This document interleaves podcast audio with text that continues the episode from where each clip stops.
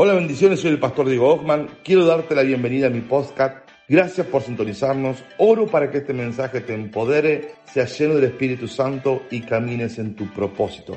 Disfrútalo, te bendigo.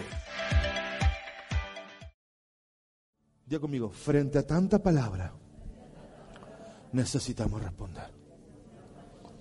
Decirle que está toda, vos respondés la palabra. O tener mucha palabra. Mire esto. La ausencia de respuesta, digo conmigo, la ausencia de respuesta ya es una respuesta. Hay que aprender a interpretar el mensaje. Cuando yo no te respondo, no me respondió. No, sí te está respondiendo, hijo. ¿Te tienes que dar cuenta?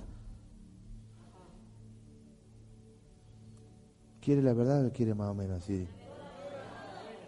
Primero lo hablamos en natural y después lo hablamos en el cielo cuando te mando un mensaje, la no respuesta es una respuesta. O sea, importa un carancho. Bueno, vamos a hablar la verdad, dijimos.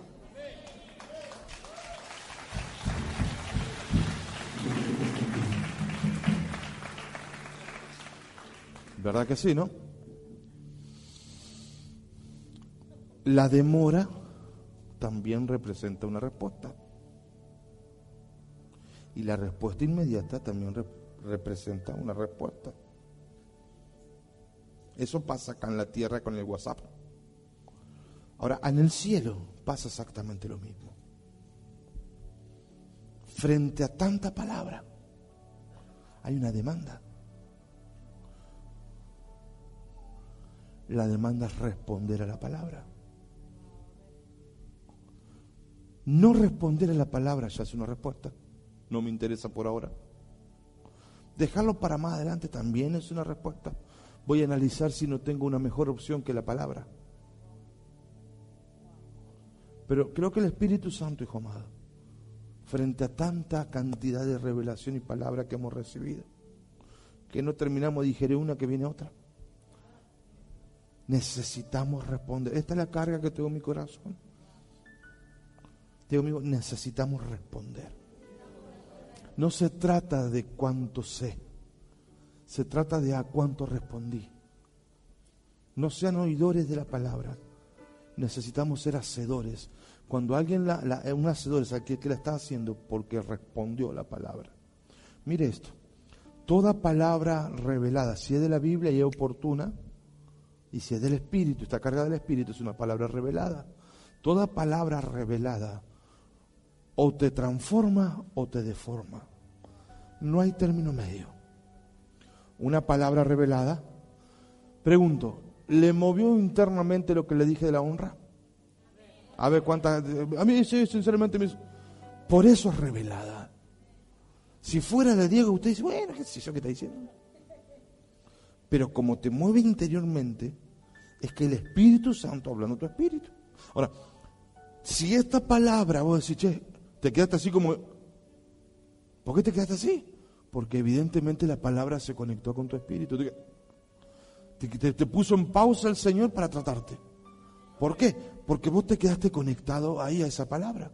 Entonces, toda palabra revelada, ¿cuándo es revelada? Cuando ahí te, te, mueve acá, te mueve acá, te rompe la estructura, te deja en pausa. ¿Y ahora qué hago? Eso es revelada. Vos sabés que para vos. Entonces, cuando viene una palabra revelada, dos opciones. La primera es responder. Y si yo respondo la palabra, soy transformado por la palabra. Diga conmigo, si yo respondo la palabra, soy transformado por la palabra. Si yo rechazo la palabra, ¿cuándo rechazo la palabra? ¿Cuando lo pongo en espera? ¿O cuando le digo todavía no? El rechazo de una palabra me deforma de mi propósito. Todo lo que demoremos para allá se demora para acá. ¿Me entiende esto? Yo le enseñé lo siguiente. Satán, Lucifer era un, ángel de luz creado por Dios para llevar las contrataciones, dice la Biblia, la adoración a Dios. Pero él rechazó el llamado y la palabra sobre su vida y se deformó. Se convirtió en el diablo feo que hoy conocemos. Pero no fue creado para ser diablo. Fue una decisión que él tomó de no seguir respondiendo a una palabra. Entonces, no, pero yo cuando, cuando el año pasó, cuando me, convertí, respondí, sí, hijo, pero, pero ¿cuántas palabras escuchaste después de esa? ¿Me entiendes? Entonces, digo, amigo, necesitamos responder. ¿Cómo responder? Quiero darle algunos tips de cómo responder. ¿Está listo? Diga, necesito responder. Necesito responder. Espíritu Santo, ¿sabes que te, te clavé el visto? Te vi por, por internet, por ahí por Facebook, te vi en línea Estuve presente, pero te clavé el visto. Perdóname, Espíritu Santo. ¿Cómo responder? Diga conmigo, ¿cómo responder? Permiso, hijita, hace calor. ¿Cómo responder? Número uno, permita el proceso de la palabra. Dios nada lo hace para tu mal hijo. Todo lo que Dios te habla es para procesarte y para llevarte donde vos querés ir. Solo que nosotros pensamos que, no es necesario el camino. Todas tus oraciones, tu clamor, cuando vos orás, Dios te trata para responderte. Mire esto, Zacarías 13, 9. Pero a esa parte restante, diga conmigo, pero al remanente, ¿la pasaré por el fuego? Zacarías 13:9. La refinaré como se refina la plata. La probaré como se prueba el oro. Entonces después, después le pongo yo, entonces después, ellos me invocarán y yo les responderé. Ellos serán mi pueblo y dirán, el Señor es nuestro Dios. ¿Cómo responder? Primero, no rechace los procesos. Ningún proceso te mata. Jesús se lo llevó a los discípulos en la barca y él sabía que la tormenta venía. Solo que se cayó para que no tengan miedo.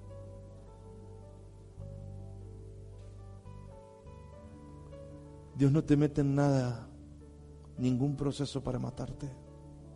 Él te ama. Él murió por vos, hijo. Cuando Jesús llamó a Pedro a caminar sobre las aguas, había un alto porcentaje de que se, se hunda. Pero lo procesó venir. Lo desafió. Hay un alto porcentaje de que, de que fracases aún así lo llamó. Pero mira esto, no te vas a ahogar en el proceso. No duele tanto. ¿Sabe cuál es el secreto, hijo?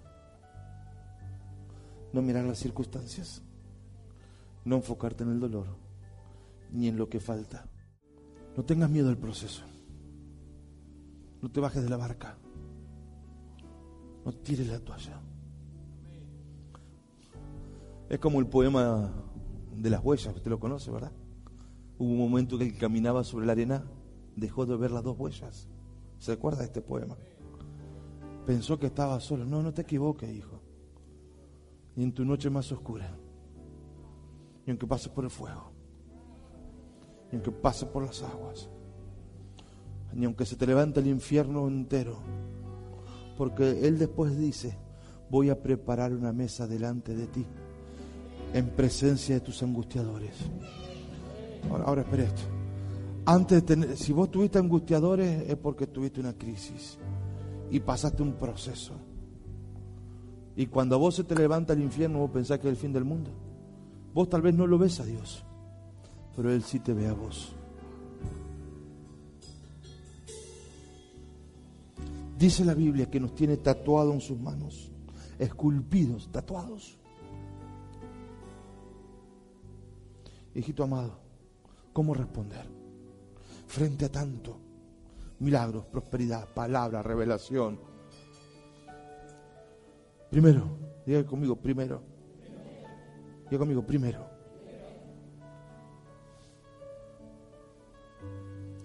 Permite el proceso. Por algo se llama el alfarero. Vos no quieras darle forma, déjalo.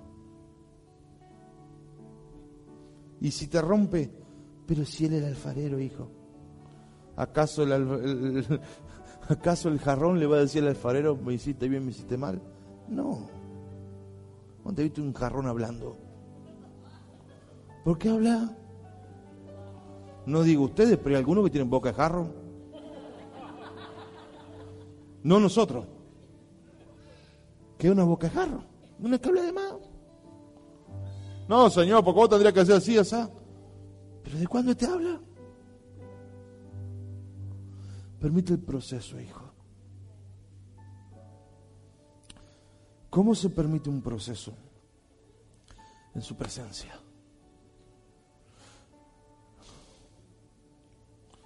Somos procesados en la casa del alfarero. Mire esto, a la casa del alfarero no te llevan con cadenas. A la casa del alfarero vas si querés. Rechazar ir a la casa del alfarero no permite el proceso. Hay dos, vasos, dos tipos de vasos, un vaso de deshonra y un vaso de honra. Los dos fueron creados por Dios. El de deshonra, el que se no se dejó procesar, hijo. Prefiero llorar por el proceso y no llorar por la consecuencia. ¿Cómo responde usted a la palabra? ¿Cómo respondo yo a tanta palabra? Primero, no permite el proceso, hijo, deja. Sus manos no estrangulan. Él no mata, Él da vida a todo lo muerto. Él no quita, Él da. Él nos saca, Él trae abundancia. No, pero duele, no, no, pero tranquilo.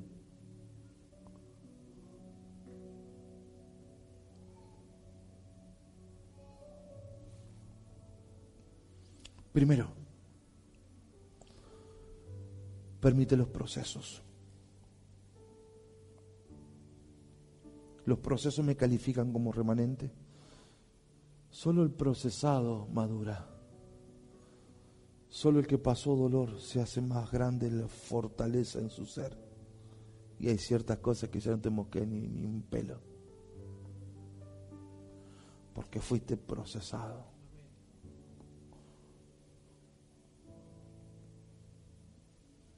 Mire esto. Después de la relación íntima con Dios, la madurez que viene por los procesos es lo más importante para Dios. Hay cosas que no se pasan por alto en Dios. Primero la relación. Lo segundo, madurar. Si yo no maduro, no tengo accesos a toda la bendición que Él ya me entregó. Por lo tanto, Él te va a llevar a la relación íntima porque allí nos madura, nos procesa pero después nos procesará. Pero vos tenés que entender, tu hijo no soy el único que le pasa. A todos nos pasa algo. A vos te pasa una, y me pasa otra. El problema es mirar el ojo, la, viga del otro. Che, ¿por qué se tiene ese proceso, este proceso? Pero es por propósito, hijo. Porque él tiene un propósito, este tiene otro, este tiene otro. A él lo tuvo que procesar para que empiece a tocar la guitarra. Antes no era música. Era músico, hijo, antes. No sé cómo yo hizo, pero lo metió a tocar guitarra. Eso fue su proceso.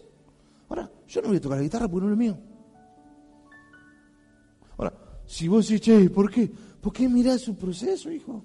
Otra, ¿por qué criticas su proceso? Vos no critiques el proceso de otro. Mi consejo como padre, ocupate tu proceso.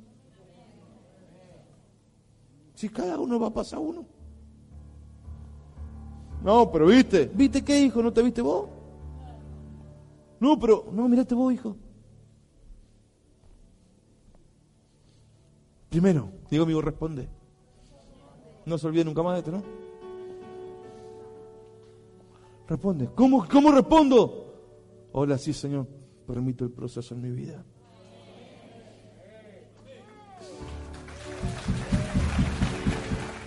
Te lo digo con, con todo mi amor. O te procesa el Espíritu Santo o te procesa el Anticristo. Cada uno decide. Ahora la del Espíritu Santo está encargada de amor, hijo. Tengo una dinamita para usted que me habló el Señor. ¿Para qué preparo tanta palabra yo? Señor, que el Señor me procesa. Mete toda la tarde trabajo, trabajo, trabajo la tarde. Mire, los procesos son la fuente de transformación. No hay transformación sin proceso. ¿Por qué le hablo de esto? Por responder a tanta palabra. ¿Cómo respondo? Permite el proceso, hijo. Tengo una dinamita para usted. ¿Está dispuesto? Con esto ya termino. Me queda, pero Mateo 19, 16 al 22 en NBI, por favor. Si los muchachos allí me ayudan, mientras voy leyendo. Mateo 19, 16 al 22 dice, verso 16. Vino uno y le dijo, maestro bueno, ¿qué bien haré para tener la vida eterna? 17. Y él le dijo, ¿por qué me llamas bueno? Proceso. Ya le empezó a... a ¿Qué le pasa? Encima que digo, bueno, se enoja, ¿qué le pasa? Ya empezó, proceso. Porque Dios sabe dónde toca tu corazón, hijo. ¿Por qué me decís, bueno? ya, ya esa mula podría entrar, hermano. Si no hay ninguno bueno, sino Dios. Pero si querés entrar en la vida, guarda los mandamientos. Ah, ¿Te lo imaginas, no? Ya estoy. No necesito más nada. Ya soy líder. Hace 10 años que vengo a la iglesia. Sé la Biblia y sé el Ibsan. Me gradué primero que todos. El Ibsan, porque ni Ibsan ni Ibsan. Ni sabe qué significa, pero lo dicen. Y Ibsan. Me sé toda la escuela del griego, del latín, de qué sé yo qué. Ya está, ¿no? No nosotros, pero hay gente que se cree que ya está. Eh, ya soy predicador, eh. Toco todo el día el teclado, eh. Estoy sentado en la primera fila hace no sé cuánto. Eh, eh, ¿qué más? ¿Qué más? Eh, ¿Qué más? Ustedes no, hijito. ¿Qué más me falta? Ya la tengo clara yo, eh. Cuando vos vas, yo fui, vine, fui, vine, fui, vine. Y Jesús ahí te lo imaginás, ¿no? Qué hermoso panorama, me encantaría ver esta película, ¿no? ¿Qué más? Le dice ahí, haciéndose. Bueno, le dijo Jesús 21. Si querés ser perfecto. ¿Qué es, a ver, aquellos que han estudiado, ¿qué, ¿cuál es la traducción de la palabra perfecto? Muy bien, hija, se ve que ha estado estudiando atento. Si quieres ser perfecto, ¿qué significa la palabra perfecto?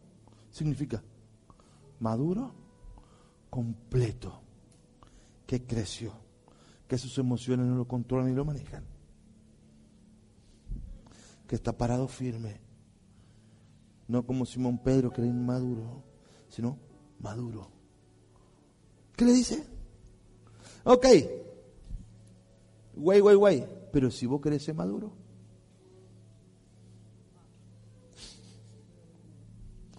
Si vos querés ser maduro. Anda a vender lo que tienes y dáselo a los pobres y tendrás tesoro en el cielo y ven y sígueme. Y los religiosos dicen, eso tienen que hacer los pastores, ¿ves? ¿Eh? Que tienen tanta y tanta necesidad en la calle.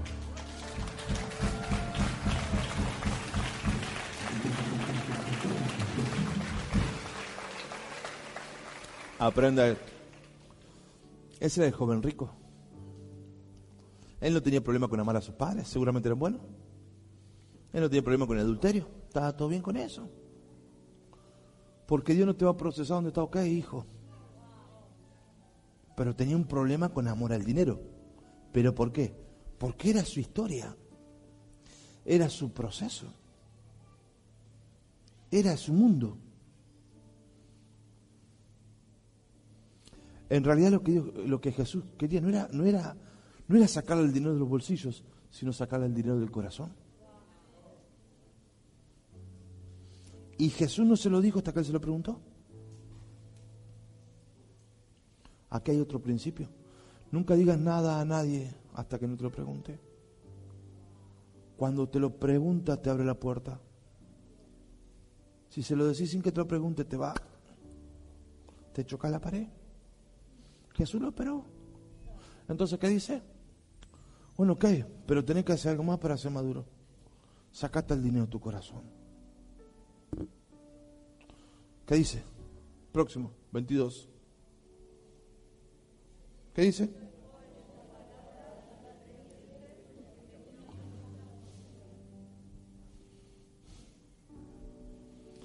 Pregunto, ¿por qué se fue triste? ¿Por las posesiones que tenía? ¿O porque no permitió el proceso? Si ese mismo Jesús dijo, el que deje casa, hermano, tierra, por causa de mí cien veces más tendrá. O sea, lo que le iba a dar son cien veces más. Pregunto, ¿qué le puso triste? Aquí hay un principio. Quien no permite el proceso se entristece, se marchita, se arruga. ¿Dónde inició el proceso del joven rico? Algunos dicen que era Bernabé, que después llegó a ser discípulo. Es lo que algunos dicen. ¿Cómo empezó el proceso? Por una palabra. Mire usted, Bernabé, el joven rico, supuestamente, vamos a decir joven rico, rechazó la palabra y se deformó, se puso triste. Si hubiera atrapado la palabra y procesado por la palabra, hubiera sido transformado. La respuesta a la palabra es lo que determina lo que nos pasa.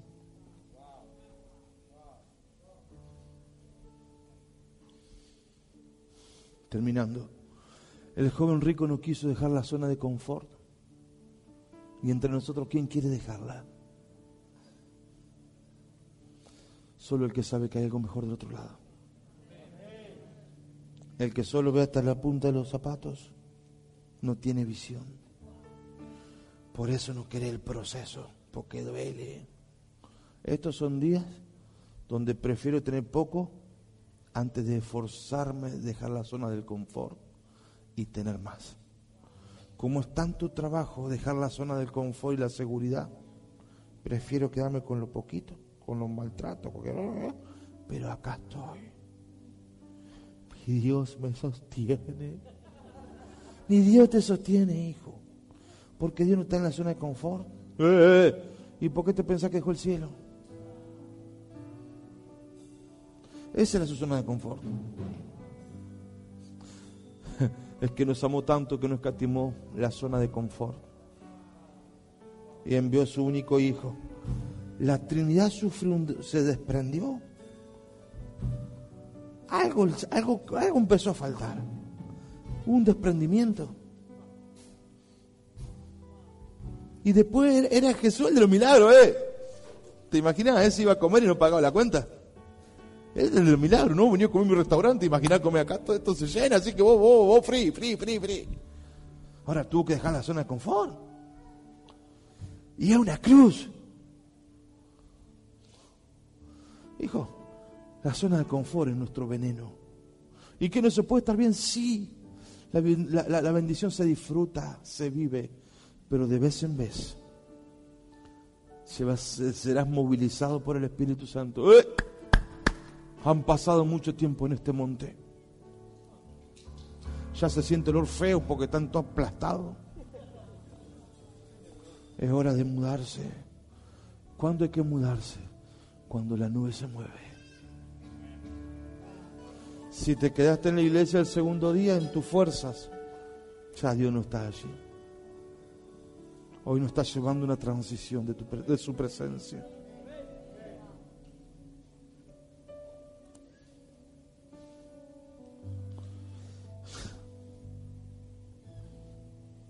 Yo tuve que dejar mi zona de confort.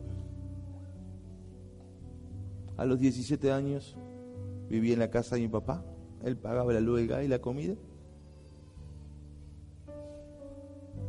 Tuve que dejarla para irme a estudiar a Buenos Aires solo. Me fue un dolor, lloraba en las noches, extrañaba, me quería venir. Diez mil veces pensé en tirar todo por la borda, que eso no era para mí. Pero no sé cómo permanecí. No, pero es difícil estudiar. Hijo, salí de la zona de confort. No, pues tengo que trabajar, salí de la zona de confort. No, pues tengo. Deja la zona de confort, hijo. ¿Por qué? ¿Por qué alguien deja la zona de confort? Hay una sola razón. Yo soy curioso de nacimiento ya. Pero hasta que usted no tenga hambre de lo que está del otro lado. Porque hay gente que anhela una buena familia. Pero está tan cómodo, hijo, que nunca en la vida la va a tener. Ay, cómo me gustaría tener ese auto, pero está tan cómodo, hijo. Ay, cómo me gustaría tener una habitación, pero está tan cómodo. Me decía el Señor, aunque no tengan para comer, prefieren esa, ese dolor y esa comodidad al esfuerzo de dejar la zona, a levantar los fundillos en asiento y salir a trabajar a las 7 de la mañana. Ay, no, que hace frío. Deje de mariconear. Porque usted quiere tener el recurso que no ha trabajado y eso no es así. Pero no se deja la zona de confort. En lo espiritual, ay, oro 10 minutitos de vez en cuando. Hijo, quiere la gloria. Ay, quiero que cambie la cosa para mi vida. Pero ¿qué está haciendo, hijito? Entonces, se prefiere el malestar al enfrentar el proceso de salir de la zona de confort. ¿Por qué el joven rico no quiso dar todo? Por el confort, hijo. ¿Te imaginas tenerlo todo, tener que salir a buscarlo?